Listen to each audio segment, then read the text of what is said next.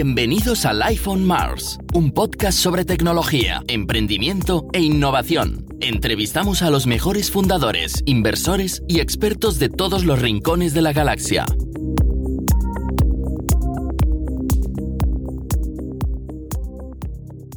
Bienvenidos al iPhone Mars, podcast de innovación, tecnología y emprendimiento de Mars Based. Hoy contamos con dos invitados especiales.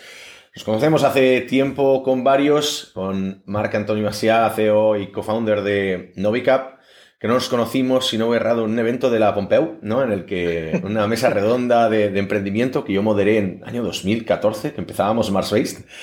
Y supongo que por entonces debíamos ser de las, de startups menos relevantes y nos dijeron, bueno, tú vas a moderar, vais a hablar con esta, con eh, tres o cuatro personas que tienen la startup y Víctor Orcasitas, que nos conocemos de, Startup Line, están en el equipo de Startup Line, así que ya nos ha ayudado haciendo de co-host en un par de episodios también de, de los eventos que hacemos para emprendedores. Buenos días a los dos, bienvenidos al show, ¿cómo estáis? Muy bien, buenos días. Muchas gracias por invitarme. Muy buenos días, con muchas ganas de aprender saber más de Novicat y nada, con este, mucha ilusión.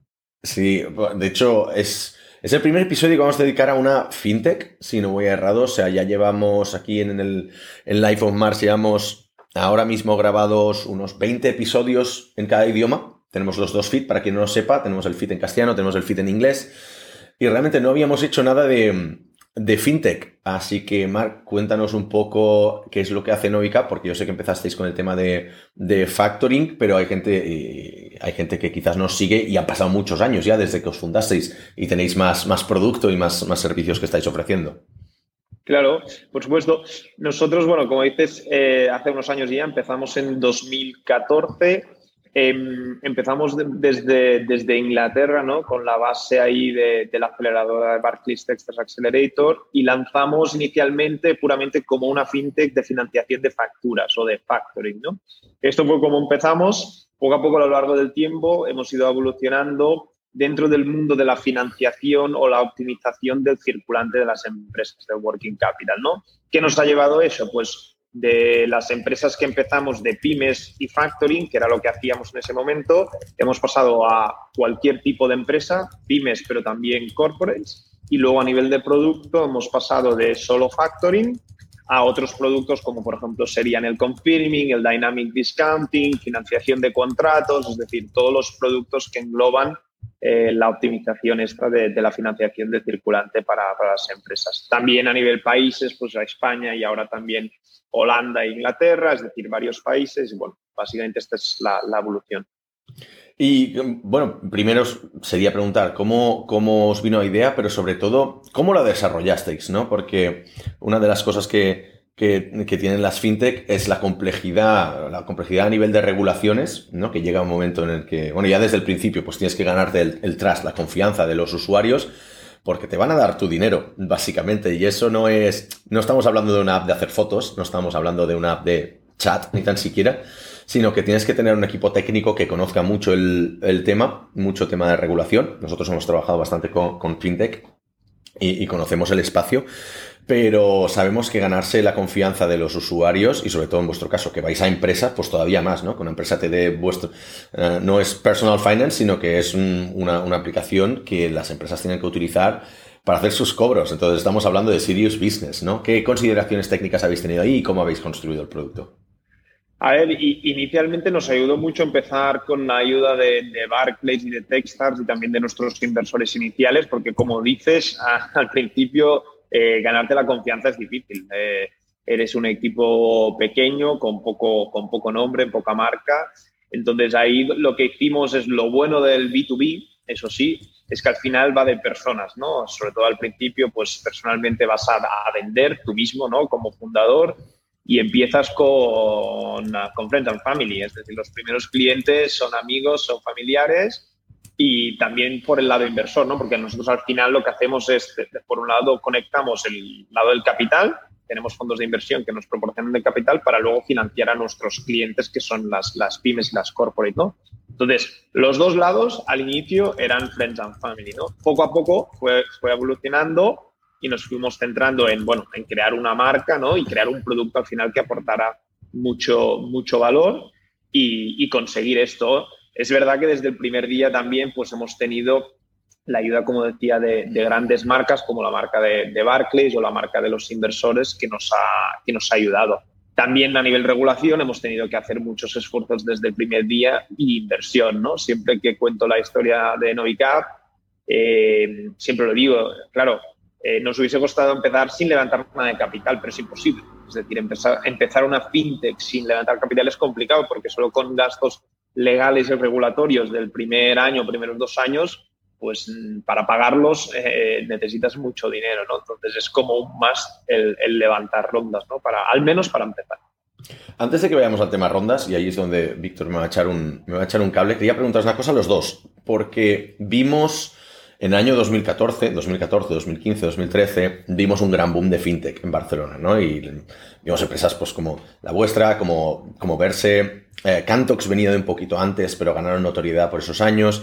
Pues sí que es verdad que hay una cosa en particular que tenéis en común, que es que ninguna tiene los headquarters en Barcelona. Bueno, no está registrado en Barcelona, ¿no? O sea, la mayoría estáis en Londres por el tema, por el marco eh, regulatorio mucho más favorable seguramente, o en Estados Unidos, ¿no? Como en el caso de Verse, que dijeron, no, nosotros claramente vamos a ir a Estados Unidos a levantar capital, entonces nos conviene estar pues, en la típica Delaware, ¿no? En ese sentido, pues podéis darnos los dos, que conocéis el tema, más detalle de por qué en Londres, qué ventajas más allá de marco regulatorio os da y si eso luego da problemas a la larga. La segunda parte es, muy interesante como, como pregunta. a, ver, la primera parte es marco regulatorio, claramente están más avanzados en, en Londres y al final eh, tener, eh, tener certidumbre es importante en eso y Inglaterra, pues al ser más avanzados, pues eh, es básicamente más, más fácil saber a qué atenderte, a qué regulación tienes que cumplir, etc. etc. también hay una parte de imagen, ¿no? Es decir, el centro financiero europeo es, es ahí y como decíamos antes, la imagen es importante en nuestro caso. Y no solo tenemos clientes en España, tenemos clientes en varios países y también tenemos como cliente al inversor que nos aporta capital. Entonces es más fácil si tú vas a un fondo de inversión de Luxemburgo a levantar capital, decir, oye, yo soy una empresa inglesa con base en Londres, que soy una empresa, aunque está muy bien, pero con base en Barcelona o, en Madrid. Entonces yo creo que regulación es uno, imagen eh, es otro y para nosotros también la, escalabilidad a nivel europeo, ¿no? Poder ir a otros países y tener una central que está en el centro financiero de Europa e ir abriendo distintos países como hemos hecho nos lo ha, nos lo ha facilitado. Eso ha sido como lo hemos visto desde nuestro lado. Y quizá por último también el tema de levantar capital. Igual que Verses, eh, como decías, estuvo en Estados Unidos, para nosotros el estar basados ahí nos ha dado acceso a un pool de VCs que de otra forma creo que bueno, hubiese sido complicado. Víctor, en tu caso, eh, porque tu, pool de, contactos en, Londres, donde tienes muchas operaciones, tienes empresas en Londres, todo eso, cuando me has presentado VCs en Londres, siempre han sido de altísimo nivel. ¿Cómo lo ves tú esto? Pues yo iba a recalcar aquí cuatro puntos y Mark las ha pegado todas, uno por uno. Este, la imagen es súper importante. Si quieres levantar capital, no solo para clientes, que ya tienes suficientes obstáculos para llegar a convencerles que apuesten en ti. Yo como em, lancé mi primera empresa haciendo M&A con solo un socio compitiendo con los bancos de inversión en Londres, pero ¿quién se, iba a, fiar de nosotros? Pero si, si encima de eso estábamos en Barcelona, era un reto adicional. Entonces, pues estar en, Londres da credibilidad tanto a clientes como a inversores. Y la otra parte es si realmente, eh, lo que he visto últimamente, si realmente quieres levantar capital en Estados Unidos, eh, hay unos desafíos importantes en cuanto a, propiedad intelectual que te porte el gobierno de España que, le causa más difícil a un inversor americano sacar el rendimiento que necesita para poder apostar en una empresa de startup en España aquí el, tema de poder demostrar que tienes los contactos ah, y la expertise es casi imprescindible estar en Londres y o Estados Unidos. ¿Y qué tal desde la más profunda ignorancia, que es algo que caracteriza este podcast presentado por un servidor, que es que no tengo ni idea de temas de tantos de política ni, economía y tal? Por eso he traído hoy a Víctor para que nos ah, ilumine un poco en este aspecto. Pero yo ahora estoy recibiendo de todos los servicios financieros que utilizo online em, los típicos emails de Brexit is coming, ¿no? En ese sentido, ¿a vosotros os ha afectado no, eh, ¿cómo lo estáis viendo? Porque siempre era como la, el gran miedo, ¿no? De la inestabilidad, sobre todo también, aparte de marco regulatorio, aquí el problema que teníamos en Barcelona es que también mucha gente decía que la inestabilidad política era, una, era un gran problema, pero al final donde hemos visto más inestabilidad política ha sido en Estados Unidos y en UK, ¿no? Es donde se ha materializado. ¿A vosotros os ha afectado o no? ¿O qué, ¿Cómo va a afectar el, Brexit a esto, a las, a, las fintech? En nuestro caso no, es decir, lo, que, lo que nos ha afectado o sea, sí que nos ha afectado, pero no, en el negocio, ¿no? Nos ha afectado, pues, por ejemplo, a, la forma en que contratamos, ¿no? En un sitio o en otro, la movilidad que tiene la gente que está ahí versus la que está aquí, que son pequeños detalles. No es eso que digas, no, es que tengo que cambiar toda mi estructura de mi negocio por, por esto, ¿no? Nuestra empresa matriz sigue estando ahí y, y en ese sentido, pues no, en eso no nos ha afectado. Seguimos pudiendo operar, de momento parece que las transferencias SEPA se mantienen, que es algo importante para nosotros. Si no hay, por ejemplo, a nivel de costes sí que tendría un impacto importante. Pero más allá de, pequeñas cosas, no más, más prácticas, no ha, sido, no ha sido un problema para nosotros. A nivel de fundraising, entonces, porque lo has comentado y antes de que entremos un poquito más en producto y cómo sois como empresa, eh, has mencionado un punto, o sea, al final las, las sobre todo en vuestro caso, teníais que financiar pues, los, los cobros, perdón, de las empresas que, os pasaban sus, facturas, ¿no? Empezasteis con el tema de factoring. Para hacer eso necesitas mucho capital. Entonces, para tener ese tipo de capital y mientras no te paguen, tienes que avanzar dinero. Entonces, tienes que un poco de hacer tú de banco, ¿no?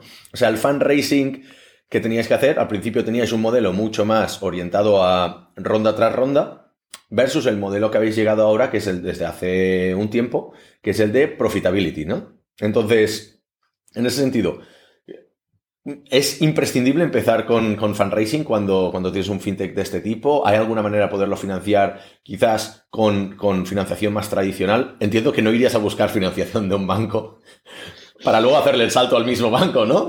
o sea, ¿cómo es esto? Es, es interesante porque una de las empresas eh, más grandes y competidoras nuestras en España, de hecho, empezó así. O sea, empezaron eh, solicitando claro que el banco no lo sabía, ¿no? Pero solicitando financiación al banco para ellos hacer de bancos, ¿no? Y financiar a sus, eh, a sus, eh, a sus clientes. En nuestro caso no fue así. Nosotros siempre separamos bastante lo que es la financiación del equity, del accionariado de la compañía, que han sido VCs inicialmente, y la financiación de las facturas, el capital que usamos nosotros para el día a día del negocio, ¿no? Entonces, el capital del día a día del negocio, como decía antes, empezamos con Friend, Family and Fools y poco a poco fuimos escalando a pequeños inversores que eran inversores profesionales, pero pequeños, family office pequeños, algún, algún high net worth individual, personas que tenían capital para invertir y poco a poco hemos ido creciendo hasta ahora que básicamente nuestro inversor para, para que usamos el capital para financiar facturas son pues fondos de pensión y aseguradoras a nivel europeo que nos proveen del capital y eso es lo que usamos para financiar. Nunca hemos trabajado con un inversor retail como sí que ha hecho alguna, alguna empresa fintech, simplemente por un tema práctico. ¿eh? Y el otro lado, el que yo creo que más me preguntas, el lado eh, VC o, equity, ¿no? Lo que hemos, el dinero que hemos levantado. Yo creo que ahí sí es 100% necesario en una empresa como la nuestra empezar por ahí.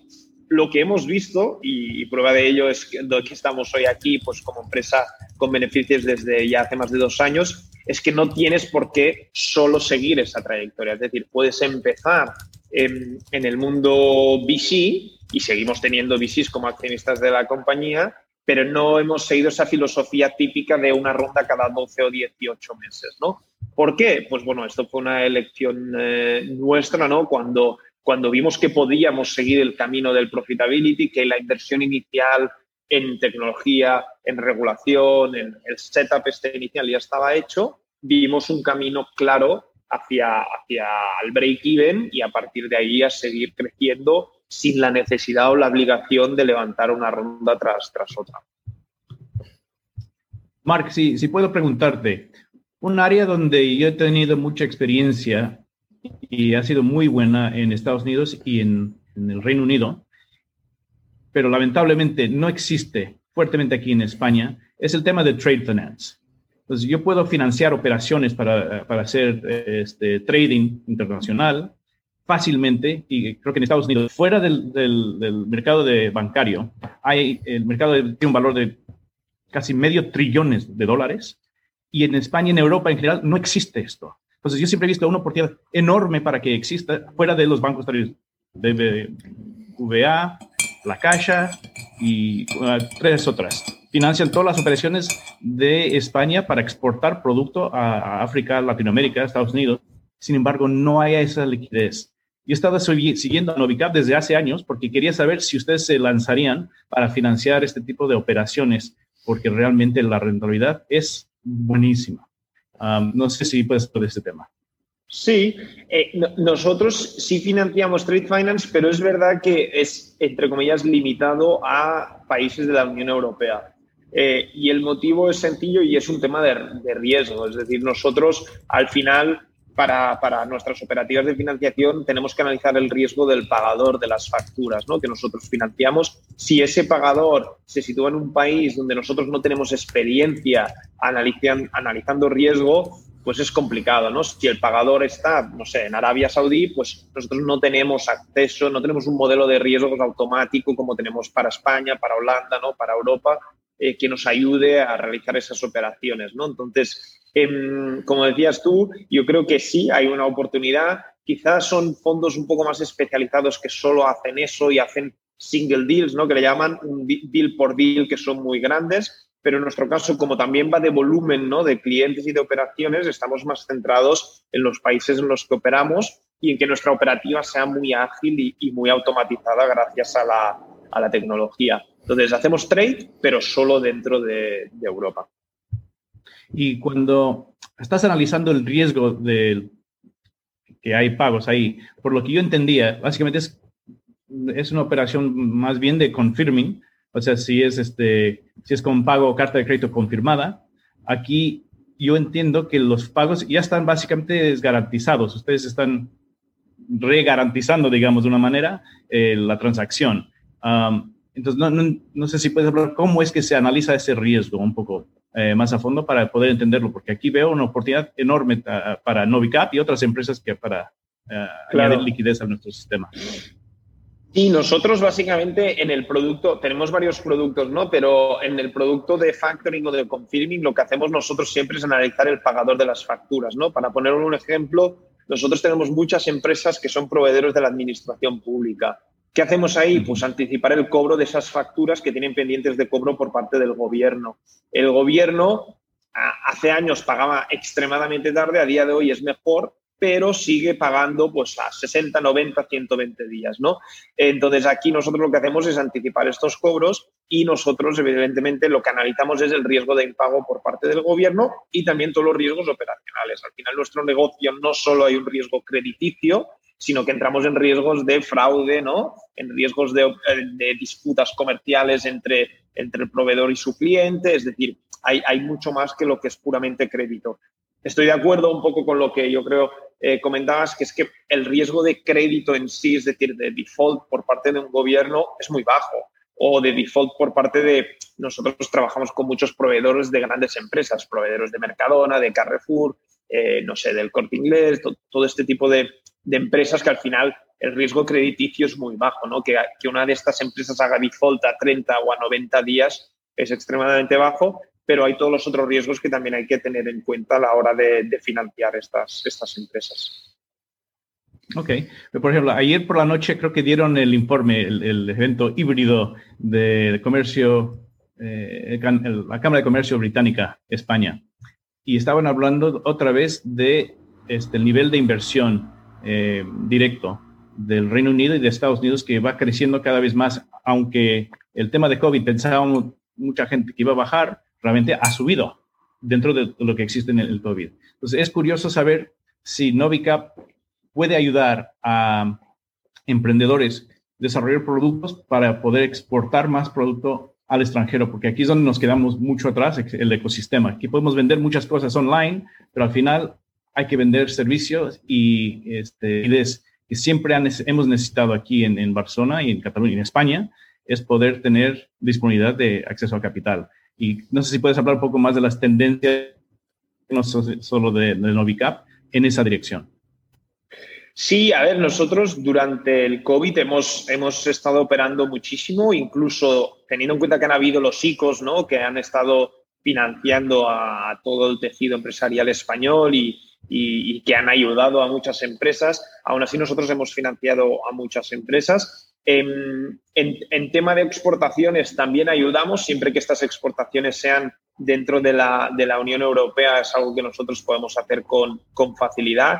Trabajamos con muchas empresas que exportan a Inglaterra, que exportan a Francia, que exportan a, Holanda, que son quizá los países donde hay más trade entre, entre unos y otros. Y al final nosotros lo que hacemos es ayudar a empresas, muchas de ellas que están en crecimiento. Es decir, ahí está un poco la gracia de Novica y la clave de, nuestro negocio, que es que nosotros analizamos el riesgo, como decía antes, del pagador de la factura. Entonces, si nos viene una empresa, una startup que está creciendo mucho eh, y, que necesita financiación adicional y que la banca no se la da, nosotros se la podemos dar por cómo analizamos el riesgo. Porque al final, a mí, entre comillas, me da igual quién eres tú como empresa o que tus financials no sean perfectos, porque al final eres una startup, una empresa que está empezando o que hace poco que existe, pero si tu cliente es solvente y es una buena empresa, ahí yo te puedo financiar prácticamente sin límites, ¿no? Y entonces un poco esa es la idea o uno de los puntos clave de nuestro modelo, ¿no? De, de que podamos financiar a las empresas sin necesidad de apoyarnos en su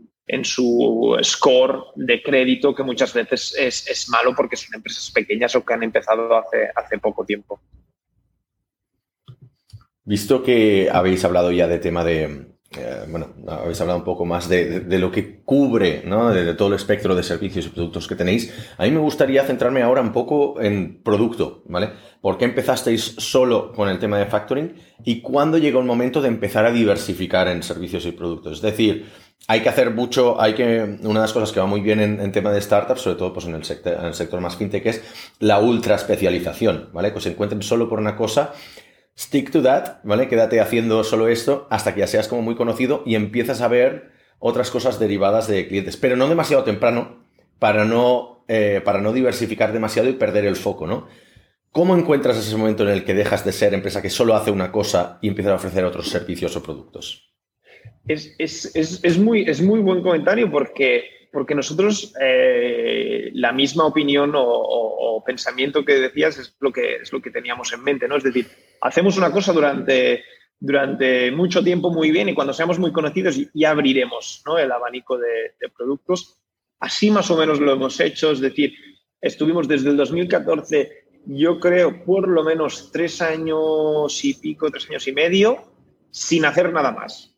Es más, en el nicho pyme, es decir, no, no, no, abrimos ni a corporates, ni nuevos productos, ni nada. Sí que fue a raíz de hablar con clientes, también de los equipos comerciales, siempre te, te insisten ¿no? a desarrollar nuevos productos. En eso entraremos en la siguiente pregunta. Ellos, ellos siempre quieren vender todo, ¿no? Y cualquier cosa, incluso cosas que no, que no tienes, pero un poco fue a raíz de, los comerciales que nos pedían esto y del feedback del cliente, porque al final lo que el comercial es lo que nos pide el cliente, que decidimos empezar el confirming. Al final es verdad que es un producto eh, muy, muy, muy parecido, ¿no? Eh, eh, ¿no? no, sé, una comparativa, ¿no? A lo mejor eres un desarrollador de apps de iPhone y te pones a hacer Android también, ¿no? dices, bueno, sigo siendo un desarrollador de apps móviles, ¿no? Pues eh, la comparativa en lo nuestro es seguimos financiando facturas a corto plazo de empresas solventes, es decir, el confirming y el factoring son dos productos muy parecidos y, complementarios, ¿no? Entonces, el año, en el año tres y medio decidimos sacar confirming y vimos muy rápidamente que eso funcionaba. Es lo bueno cuando ya tienes una base de clientes, pues que, que ahí pues tiene, tiene sentido, ¿no? Lo ves muy rápido si, si funciona o no el producto. Y lo ibas a contestar, te he cortado porque realmente ahí venía, ahí venía mi siguiente pregunta. O sea, es que llega un momento en que como, como startup, pues creas tu equipo de ventas y la gente de ventas lo que quiere es vender. Y que hacen una cosa que quizás eh, los founders o incluso CTO, la persona más orientada a producto, no entiende tanto porque eh, tú sabes que tu producto todavía puede mejorar mucho, estás muy bien en tu nicho, estás consiguiendo unas métricas brutales y empezar otra cosa sería una distracción, ¿no? Sería cambiar métricas y seguramente también te cambia pues el playbook de ventas y te cambia otras cosas. Pero la gente de ventas normalmente no entiende esto y lo que ve es shiny things, ¿no? Como cosas brillantes que dice, hostia, hay una oportunidad aquí, ¿por qué no? Hay un corporate que está interesado, ya sé que no hacemos corporate, pero ¿por qué no le vamos a vender a este corporate? O hay un cliente que nos ha pedido esto específico que solo requeriría cambiar cuatro cosas en el código, ¿no? ¿Cómo gestionas estas expectativas a nivel interno y cómo mantienes el foco eh, de, producto? Es, difícil, es, duro. Nosotros un poco a lo que hemos llegado, y de hecho yo creo que empezó más o menos en el año 3 también, cuando, cuando nos planteamos esto, eh, porque teníamos dilema de nuevos productos o no, dilema de entramos en el sector corporate o no, es decir, habían dudas no importantes estratégicas. Y ahí lo que decidimos eh, fue empezar un comité de estrategia anual de la empresa, algo que suena muy corporate, ¿no? Pero que realmente yo creo que nos ha ayudado muchísimo. Cada año lo, lo, hacemos y nos preparamos mucho para, para ello con, con, mucha información, con reuniones previas, con feedback de clientes, feedback interno, etc., donde hablamos de, oye, ¿qué dirección queremos tomar? ¿no? Y un poco la gracia de tener un comité anual es que te eliminas bastante las discusiones durante el año. Es decir, tú durante el año te viene alguien y te dice, oye, ¿podemos hacer esto? Dices, eh, gracias por el feedback, lo hablamos en el comité de, este verano, ¿no? De, estrategia. Entonces, el primer comité que tuvimos fue, fue duro, fue cuando hablamos del tema del confirming y de entrada corporate, y ahí decidimos testearlo. Lo más gracioso de todo es que es como todos los planes y los business plans, que tú haces el comité, tomas unas decisiones y luego unas las sigues, las otras te las pasas por el forro, pero por lo menos lo haces de forma consciente. Y yo es lo que siempre digo, si lo haces de forma consciente, yo creo que ya has ganado mucho, ¿no? Si no lo sigues tu plan, por lo menos sabes que no te estás siguiendo el, plan que has decidido. Entonces, eh, así ha sido como lo hemos hecho, es decir, un comité de estrategia anual y mucho feedback de, clientes y de, y de, todo el equipo que lo juntamos para hablarlo y una vez al año decidimos tomar una dirección u otra. Es verdad que durante el año también hay meetings entre medios donde podemos pues, cambiar alguna decisión, pero bueno, grandes, grandes cambios los intentamos guardar para, para, para, para este, para este meeting, ¿no? Pero bueno, eh, como dices tú, es complicado cuando constantemente te llegan inputs y te, y te piden cosas.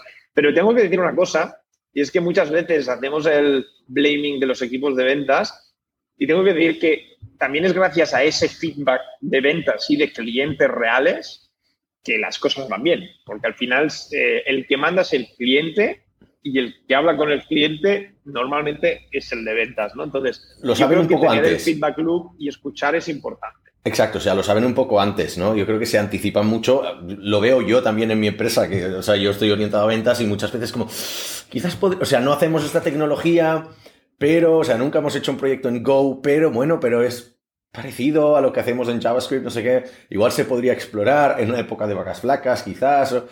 Y no, pero yo sé que dentro de unos años vamos a vender algún proyecto en Go, ¿no? Es como te anticipas, pero claro, el, punto de ventas correcto, o sea, la inter, eh, eh, ¿cómo es? El, matching entre ventas y, producto es cuando esas peticiones llegan en el momento adecuado. O sea, hacerlas demasiado temprano y poder decir, no, yo ya lo dije, tuve una conversación con un cliente en 2014 que nos pidió eso. No sirve absolutamente de nada y eso es algo que cuesta mucho de gestionar también. No sé, Víctor, ¿nos puede echar un cable? Porque yo quería preguntar más sobre corporate, pero realmente he vendido poco a corporate. Entonces ahí sí, creo que tú tienes un, par de preguntas al respecto y podemos hacer el, escalado este de, pasar a vender a, empresa más grande, ¿no? Pues sí, eh, Mark, si nos puedes explicar un poco sobre tus perspectivas en el ciclo de venta, cómo eh, este, estas categorías de productos que vendes, cómo llegas a un corporate para poder eh, ser efectivo ah, en, el ciclo de venta y en, ¿cómo se llama? El, ya, ya que han encontrado el product market fit. Hmm. Pues e, eso es, un tema interesante. Yo creo que esto aplica a prácticamente todo, pero yo lo que diría es que todas las teorías que leemos están muy bien, pero que al final en casi todo, o sea, en casi todos los temas, hasta que tú no lo haces, no vas a saber realmente eh, cómo son las cosas en tu sector, en tu mercado, etc. ¿no?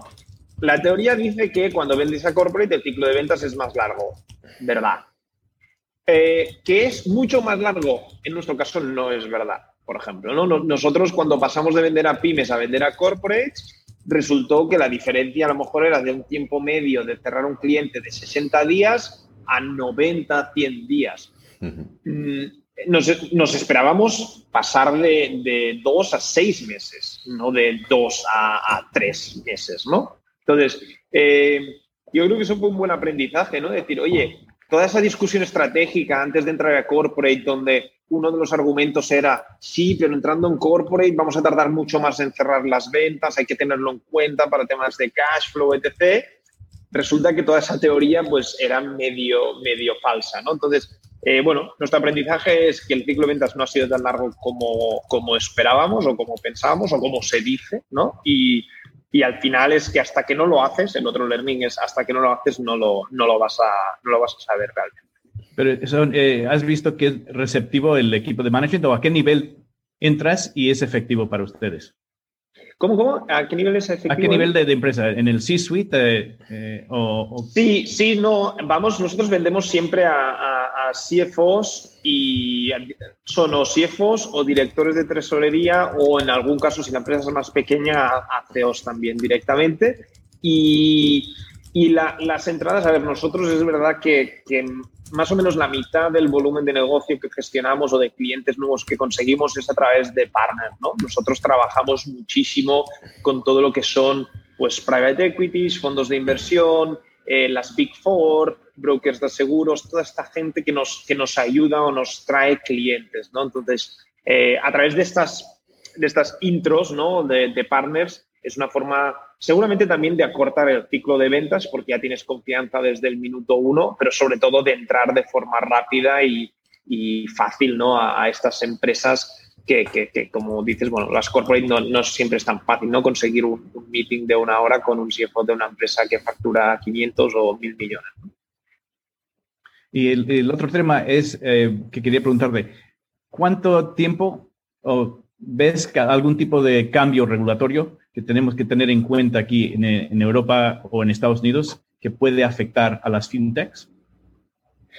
Claro, que puede afectar a las fintechs yo creo que casi cada año hay, ¿no? Lo que pasa que como, porque hay muchas fintech, entonces eh, recientemente creo que ha habido un cambio regulatorio que afecta a las fintech de, wealth management. ¿no? No, sé los detalles porque no, no nos afectaba a nosotros yo creo que nuestro, en particular en nuestro sector, que es el sector del factoring, que hace muchos años que existe y al final eh, no hemos creado, no, es un blockchain, no es un producto nuevo que el regulador no sabe lo que es. Lo que hacemos nosotros ya lo sabe el regulador. Lo que pasa es que lo hacemos de una forma distinta, online, y, pero, pero no es lo mismo que crear un producto totalmente nuevo o inexistente. ¿no? Entonces yo creo que ahí, en nuestro caso, hay un poco más de estabilidad que en, otro, que en otros sectores, estoy seguro, por ejemplo, que en el sector de las criptomonedas eh, o blockchain, pues cada año va a haber alguna novedad regulatoria, es muy probable, ¿no? Ya si no es en España, será en Inglaterra o en Europa o, en el mundo. Entonces, yo creo que si estás en un sector que es totalmente nuevo, va a cambiar mucho más a menudo. Si estás en un sector que simplemente le has dado una vuelta de tuerca, pero que ya existía, yo creo que ahí hay menos cambios regulatorios. ¿Y qué tal? Vamos a hablar de, más de, de, cosa de empresa, ¿no? Porque hay una, parte que me, interesa bastante, que es la parte del, trabajo en remoto, ¿no? Uno de los grandes cambios que ha llegado está la pandemia, y lo llevamos mencionando en varios, en varios episodios, y hemos visto que empresas que eran súper reticentes a tema del remoto, pues han pasado a serlo, ¿no? Y eso también ha afectado la regulación, o sea, nosotros nos ha, nos ha afectado también se habla de, no sé si al final se, se, acabó aceptando esto, ¿no? Del tema de la gente que se le pueda, pues, eh, taxar el tema de trabajar desde, desde casa. Entonces, es algo que nos afecta a todos. Vosotros no habíais sido tradicionalmente una empresa remota. Entonces, ¿eso os ha hecho replantear los principios? ¿O es algo en la que, a la que tengáis la oportunidad de volver a una oficina con todas las de la ley, vais a volver y ya está? También hay temas de. Y me gustaría que también lo, lo, lo linkaras a si siendo una fintech eso genera más confianza hacia el cliente final que tengáis una oficina. los, dos, los dos puntos son, interesantes. El, o sea, la, parte fácil, te diría que es la de cara a cliente. Yo creo que sí, es decir, em, una mínima capacidad de meeting en persona es necesaria. Es decir, cuando vendes a empresas corporate, muchas veces lo necesitas. ¿Eso significa que necesitas que todo tu equipo esté en una oficina? Tampoco. Es decir, no sé, nosotros la oficina de Madrid siempre ha sido, la principal es en Barcelona, pues la de Madrid ha sido una sede más corporativa en un espacio de coworking donde tenemos espacio para hacer reuniones y, y ya está. Y esa es nuestra oficina, pero la gente trabaja mucho desde casa, es decir, ahí siempre ha sido, siempre ha sido así porque no tenemos como la, todo el equipo ahí, ¿no? Entonces, yo creo que para nosotros es importante poder tener reuniones con clientes y con partners en persona, en la oficina, pero eso no significa que todo el equipo tenga que estar en la oficina. Respondiendo la, la primera parte de la pregunta, para nosotros, eh, y después de darle muchísimas vueltas, creo, como todas las, las, empresas, porque creo que hemos testeado todos modelos de todo, de todo tipo, eh, nosotros después de darle muchas vueltas hemos decidido y vemos claro que no queremos ser una empresa remote first. ¿Significa esto que no podemos trabajar en remoto? No, sí podemos trabajar en remoto. Lo que pasa es que nosotros no vamos a asumir que estamos todos en remoto, no vamos a estarlo todos en remoto. Y los motivos son son varios. Y, yo creo que lo importante aquí es que cada empresa es distinta, es decir, algo no tiene, no tiene que funcionar para todas las empresas. Está claro que la flexibilidad como, como punto de partida es algo bueno para todo el mundo, pero por ejemplo, en nuestro caso, ¿por qué no queremos o, qué ventajas le vemos al, no estar en remoto ¿no? o estar en la oficina? Por ejemplo, para nosotros hay un tema de parte del valor de trabajar en Novica es el pasarlo bien, el conocer gente, el establecer amistades. En toda esta parte vemos que es posible replicar en parte de forma remota, pero es mucho más complicado y nunca igual que si estás en una oficina, ¿no? Y, y, yo lo veo, pues cuando hemos tenido periodos en remoto y volvemos a la oficina, el ambiente que hay, cuando la gente está aquí, puede hablar, puede relacionarse, puede luego al salir hacer una actividad juntos porque ya salen juntos de la oficina, todo esto es complicado, ¿no? Entonces, nosotros hemos hecho encuestas al equipo y una gran parte de lo que valoran de trabajar en Novicap es esto, ¿no? Es el divertirse, el relacionarse con otras personas. Y eso es más fácil en, la oficina. Otra parte es el, el, learning curve, ¿no? Lo que tardas en aprender y en, en hacer el onboarding de nuevas personas. Nosotros al final somos un sector tradicional, financiero, pero contratamos a mucha gente joven con potencial que pueda aprender y crecer rápido, ¿no? Eh, eso eh, es mucho más fácil en persona que en remoto. ¿Por qué? Pues porque al final si tú estás en una oficina te empapas mucho más rápido de lo que hace todo el mundo, puedes aprender, tienes acceso a lo que hacen los otros de una manera mucho más fácil y rápida que si estás en, en casa, ¿no? Entonces, el, el, también cuando hay gente nueva, en lo que tardan en aprender cómo funciona todo, pues si estás en la oficina, pues es mucho más fácil. No digo que no sea imposible ¿eh? en, remoto, pero creo que es, que es más, em, más sencillo. Y por último, yo te diría que hay un tema que, bueno, es más controvertido, pero esa es mi opinión, que es el, lo que llamamos aquí el sense of urgency, ¿no? O el el, trabajar a tope, al menos mientras estamos trabajando, ¿no? Y para nosotros esto es algo que siempre lo decimos, aquí trabajamos muy intensamente, por algo somos una empresa con, con alto crecimiento y yo creo que esto es más difícil desde casa. Y lo digo porque básicamente la gente internamente nos lo ha dicho abiertamente y de forma honesta, oye, yo cuando estoy en casa me cuesta trabajar a la misma intensidad que la que trabajo en la oficina. Que luego compensas con eficiencias de que no pierdes tiempo tomando el café, de que no pierdes tiempo hablando con el de al lado, que no te molesta nadie, totalmente cierto.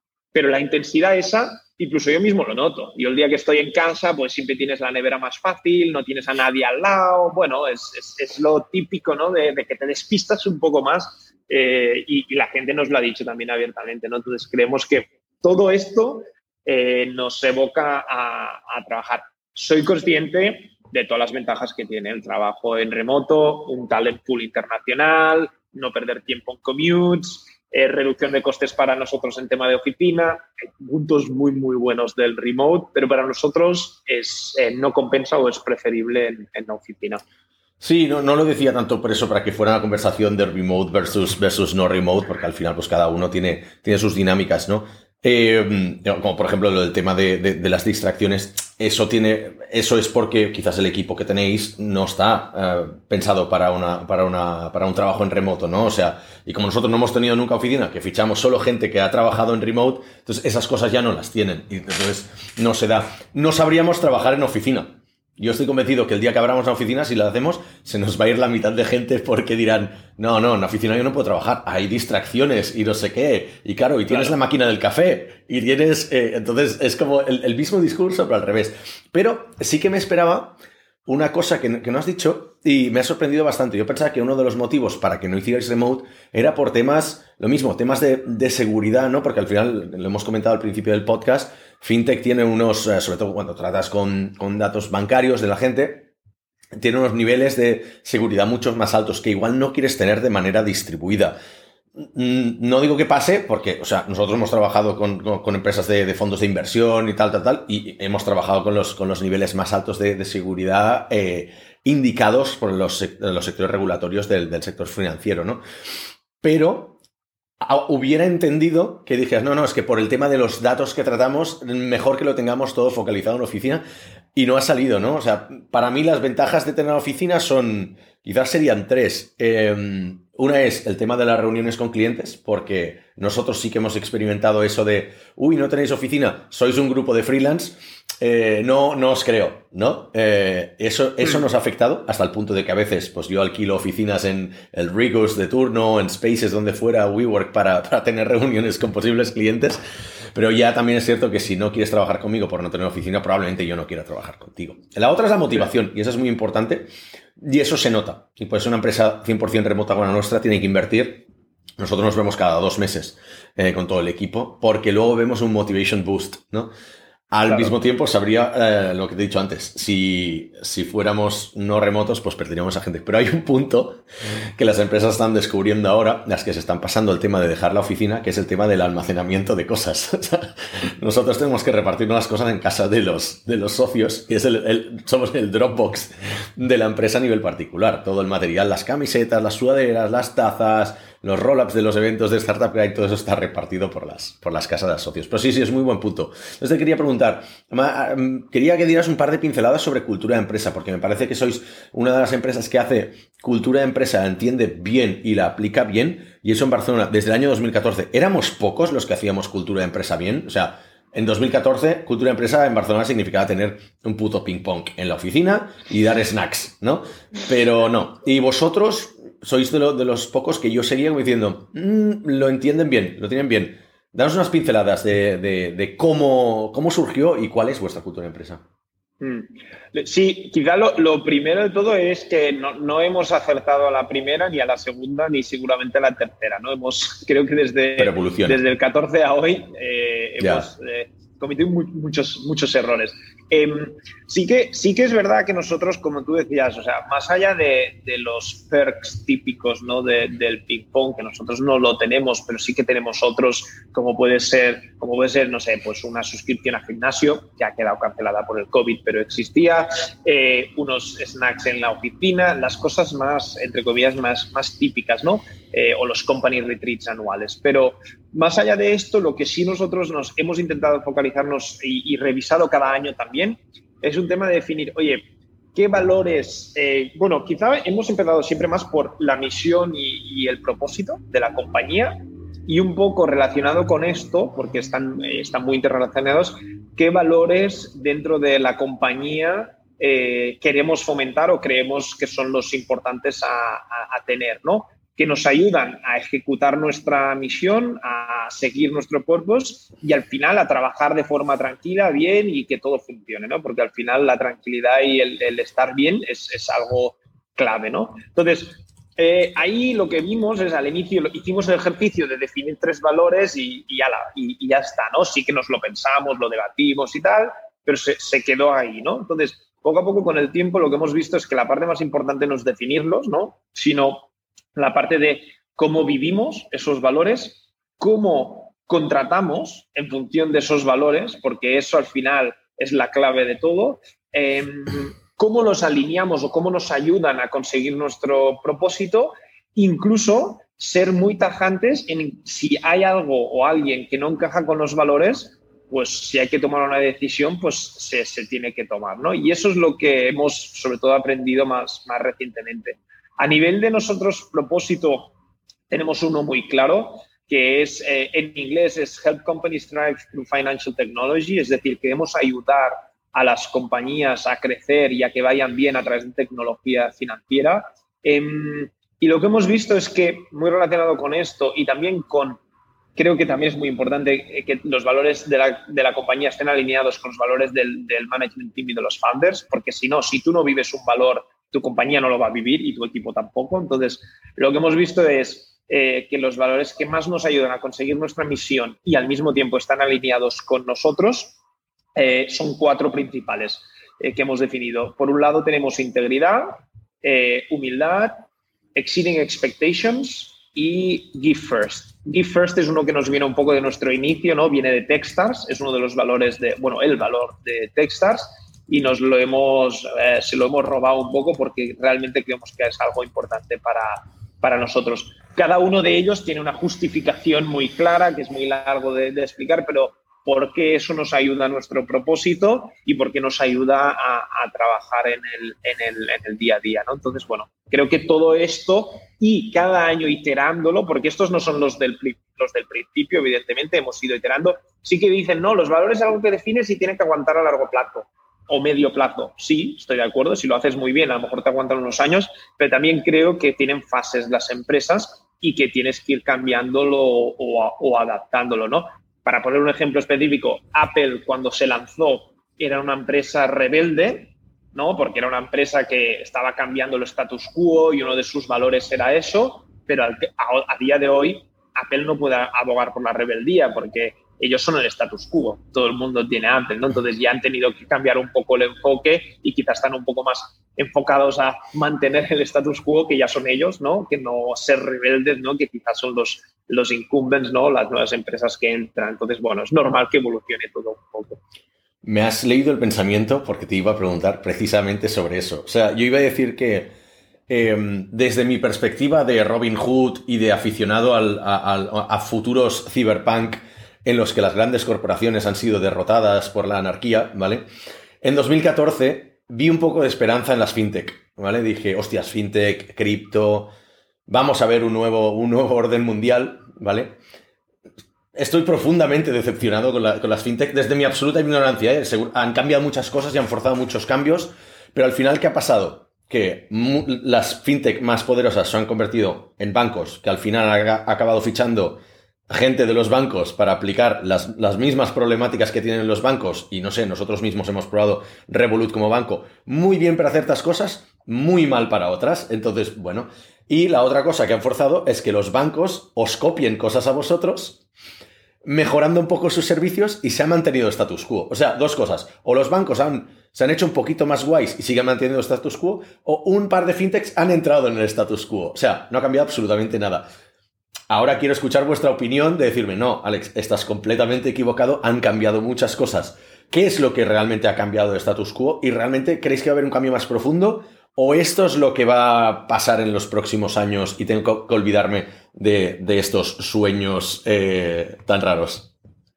No, no, a ver, yo, creo que, tus sueños seguramente poco a poco se vayan a ir cumpliendo pero sí que creo que seguramente va a tardar más tiempo del que a ti y a todos eh, nos, nos, gustaría, ¿no? Eh, por ejemplo, o sea, en el mundo de las fintech, yo creo que han habido cambios muy, muy, muy positivos, ¿no? Hay, para no hablar siempre de, de, de mi propio sector, pues si hablamos del sector del wealth management, ¿no? Ostras, hay empresas fintech en España y en Europa que te ayudan a invertir tu dinero de una forma eh, objetiva, ¿no? Porque los bancos al final, cuando tú ibas ahí con tus ahorros, te vendían sus productos, sus fondos con unas comisiones altísimas, etc, etc, etc. Pues, ostras, hay fintech que han conseguido desintermediar esto eh, sin intereses cruzados, te venden lo que ellos creen que es el mejor producto, muchas veces indexado para invertir tu, tu capital. Y ostras, a mí eso me parece un impacto muy positivo. Y son empresas que están gestionando volúmenes porcentualmente pequeños comparado con los bancos, pero muy altos y con miles o decenas de miles de, clientes, ¿no? Entonces, para mí eso ya es, es, es, muy positivo. Es verdad lo que tú has dicho, que en ciertos negocios te pasa lo, que tú has dicho, que, las empresas fintech necesitan una regulación o obtener una licencia bancaria, porque eso te da acceso a ciertas cosas que sin ello no puedes hacerlas.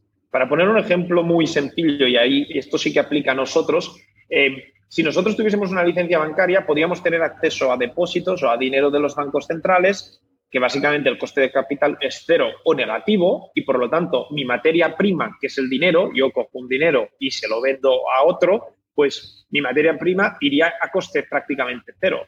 Yo, a día de hoy, mi materia prima, que es dinero que la saco de fondos de pensión y aseguradoras, yo les tengo que dar una rentabilidad que ya te digo yo que no es cero, es bastante más alta que cero. Entonces, claro, yo quieras que no, el producto que vendo, que es dinero, a mí me cuesta más que lo que a los bancos les está costando. Si yo fuese un banco, podría acceder a esta materia prima más barata y por lo tanto venderla más barata.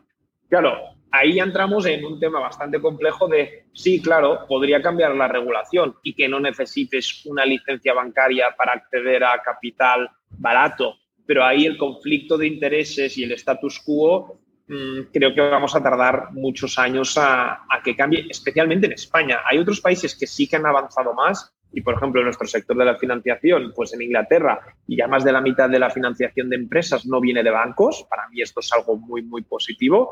En Estados Unidos también, más del 50%. En España no llegamos al 1% de financiación que no venga de bancos. O sea, ahí estamos nosotros en nuestra lucha, ¿no? De pasar ese 1%, ir a por el 2, el 5 y el 10, ¿no? Pero eh, que, es algo, que es algo lento y, desafortunadamente yo creo que es más lento de lo que querríamos todos. A lo mejor hay sectores, como decía antes, yo creo el sector de las criptomonedas puede ser quizá un, un, cambio o algo, un acelerador importante de, de, esto. Pero bueno, ya te digo, está, está muy por ver y, y ojalá todo fuese más rápido de, de, lo que va, ¿no? Víctor, ¿cómo lo ves tú? Pues bien, es, yo creo que siempre va a ser un proceso iterativo. Este, por un lado, queremos cambios para nosotros como consumidores, pero por otro lado, cuando tienes tu inversión en tu casa o en tu negocio, tú no quieres que tantos cambios que cambian el valor de los activos que te ha costado y has ahorrado toda tu vida. Entonces, por un lado, eh, queremos que sean más eficientes y más, pero que no sea demasiado este, dramáticos los cambios, si no, pierdes este, la fiabilidad en el sistema. Entonces, aquí es algo, pues, lo que acaba de decir Mark, es, yo creo que tiene todo el sentido del mundo que haya regulación para transacciones importantes macroeconómicos, pero no existe esta es una mentalidad de startups y cosas ágiles para mantenerlos este, listos para hacer cambios pues nunca, no tendrán ningún incentivo monopolios estas grandes empresas. Y somos también nosotros mismos muy eh, hipócritas, porque si realmente quisiéramos ver esos cambios, pondríamos eh, nuestros esfuerzos, nuestros recursos en las pequeñas startups y pequeñas empresas. Pero al final del día, nos vamos, por ejemplo, hablando otra vez del trading. Yo hago muchas operaciones en Cuba. Si no operas con Banco, Banco Bilbao Vizcaya, Santander, La Caixa o Banco Sabadell, no se hacen operaciones en Cuba. Y mira que hay este, una cola enorme de tres, cuatro, cinco meses de personas con pagos garantizados y no se pueden hacer transacciones en Cuba. ¿Por qué? Pues no hay una entidad financiera que esté apoyando a cartas de crédito para hacer tradings. Y aquí ya no hay, como ha dicho Mark, un riesgo de que, no haya, de que haya impagos. Simplemente no están dando el crédito. Y no saben, yo no he llegado a entender por qué no. Y aquí nos estamos dejando atrás porque en Estados Unidos eh, lo bueno es que Estados Unidos no puede hacer cosas en Cuba. Aquí el Reino Unido y Ámsterdam realmente se lo han llevado todo. Pero eh, llega a lo mismo. Es, tienes que tener un sistema de bancario para poder fiarte y eso realmente viene con, cuando eres un peso, eh, pesos pesados. Para, ir, cerrando, una cosa que, me he olvidado de comentar es que también respecto al tema de status quo que mencionabas tú, Mark, y que sea muy interesante, ver también el cambio de discurso de ciertas startups que al principio, cuando son pequeñitas, van muy de somos antibancos. Ejemplos claros. Cantox en Barcelona tenían una, actitud completamente. Eh, te diría incluso un poco exagerada, de, somos antibancos para luego acabarse aliando con todos los bancos, ¿no? hay un poco de disonancia a nivel de, principios quizás, eh, pero es la estrategia. ¿eh? Puede, les ha salido bien, les podía haber salido muy mal. Revolut es otro. Eh, rajando de los bancos siempre y ahora se convierte en un banco y su comunicación ya no es la de antes, ahora es la de no, ahora sos un, un banco mucho más accesible y antes era el niño gamberro del barrio, con lo cual bueno, estas jugadas pueden salir bien o pueden salir mal, pero sí que es verdad que en fintech se daban mucho, ¿no? Lo de, oye, soy anti-establishment y luego te conviertes en establishment. Última pregunta para ir cerrando. Más respecto a, ¿qué perspectivas veis en el sector? Pregunta para los dos, ¿eh? Para, para el año que viene, porque este año que hemos visto eh, mucha fusión, bueno, hemos visto fusiones bancarias, algunas han salido, algunas no, como se ha anunciado que al final creo que la del Sabadell y Banca no se, no se va a hacer pero se ha visto también mucha fusión y mucha adquisición en el, en el, sector de, en el sector de fintech. Y por otro lado, muchos despidos en masa. O sea, Monzo, Revolut, por decir, los grandes players de, fintech, eh, han echado muchísima gente. ¿Qué perspectivas tenemos para el año 2021? Yo, quizá separaría mucho lo que sería eh, el sector tradicional del sector startup. Creo que es muy diferente. Eh, en el sector tradicional nosotros lo que hemos visto es, y también dentro del tradicional, entre grandes empresas y, y quizá pymes o pequeñas empresas. Sector tradicional, grandes empresas, ha habido poca, poca, poco cambio. Es decir, yo por lo que he visto en el mercado de las grandes empresas han habido relativamente pocos despidos al final, las empresas más grandes corporate además también han tenido acceso a ICOs, etc. Ahí, como siempre, habrá menos, menos movimiento y menos, yo creo, problemas, aunque evidentemente los sectores afectados, eh, como son la hostelería, turismo, etc., ahí seguro que va a haber movimiento y ya lo está viendo. Han salido pues, muchas noticias recientemente. Yo creo que en el sector pequeño, ahí sí, o sea, aparte del sector eh, hostelería y turismo, Em, y los relacionados, eh, ahí muchas empresas van a tener problemas. Y ahí es un poco lo que nosotros abogamos que, que no hay que ser demasiado optimistas porque los problemas creo que están aún por venir y por, por verse, porque al final este año eh, ha habido una anestesia total de la economía, que es lo que ha hecho el gobierno, que en parte puede ser una, una, buena opción lo que han hecho, pero lo que han hecho es anestesiar, han dado financiación a todo el mundo, han dejado que las empresas no paguen, no tengan la gente en ERTE yo creo que todos son medidas bien hechas, si las haces bien, son positivas para que no cierren empresas de golpe, pero es verdad que el año que viene todo esto hay que empezar a pagarlo. Y, ahí es cuando va a empezar a verse realmente las empresas que van a sobrevivir y las que no.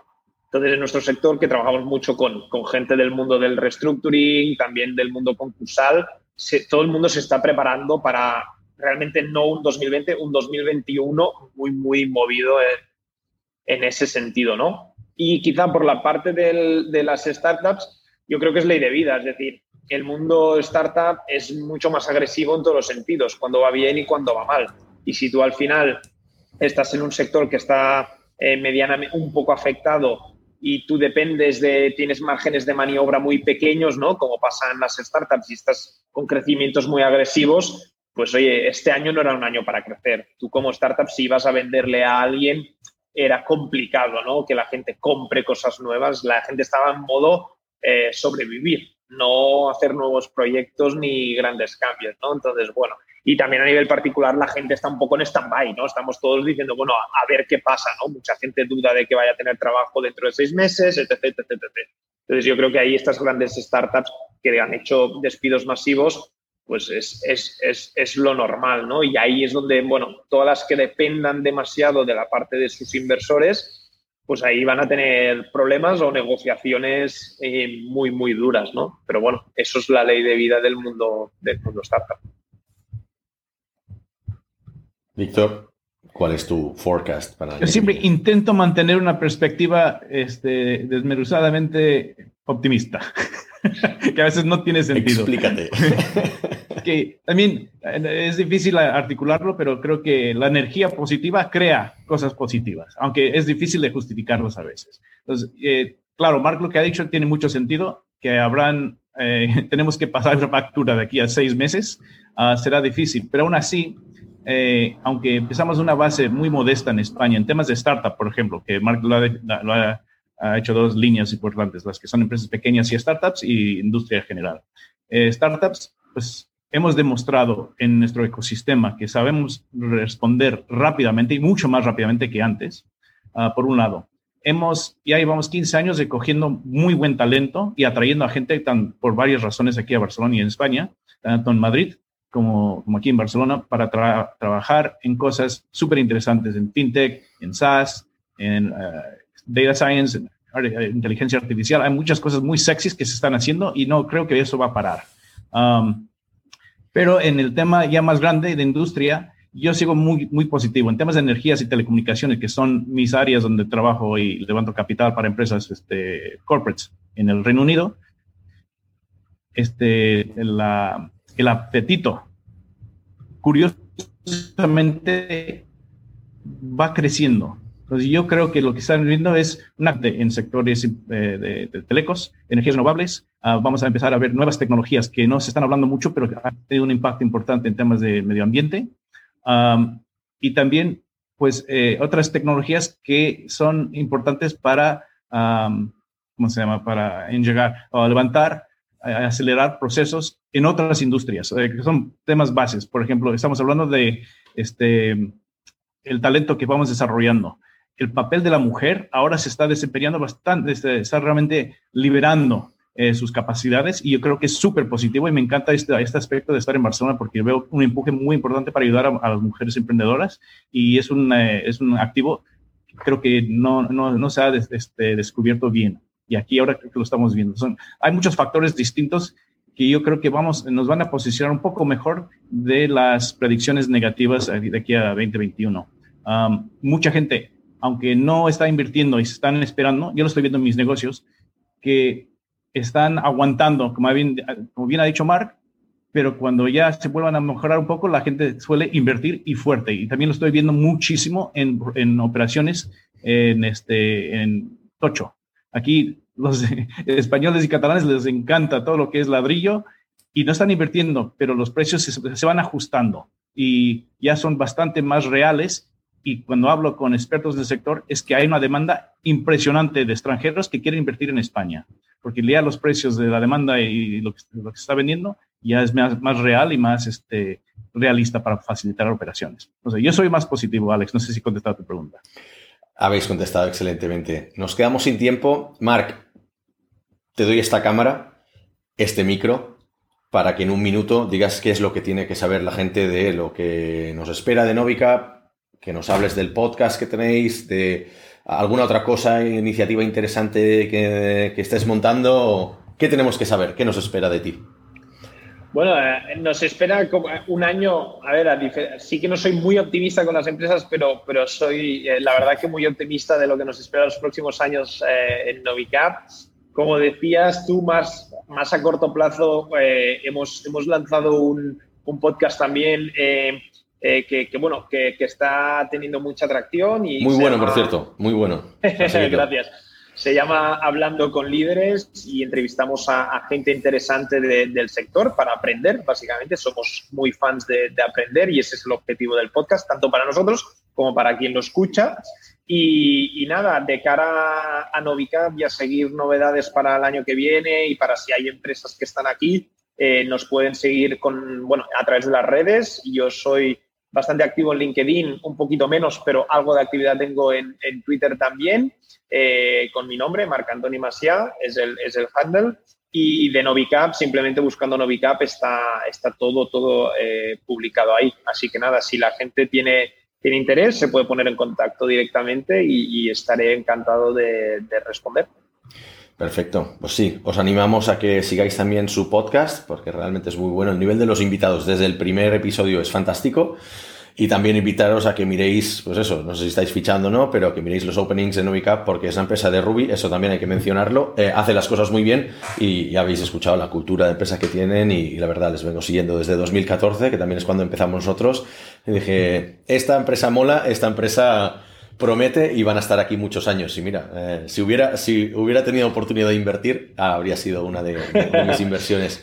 Así que nada, muchísimas gracias a los dos y a ti, Alex. En el siguiente episodio. Muchas gracias. Gracias.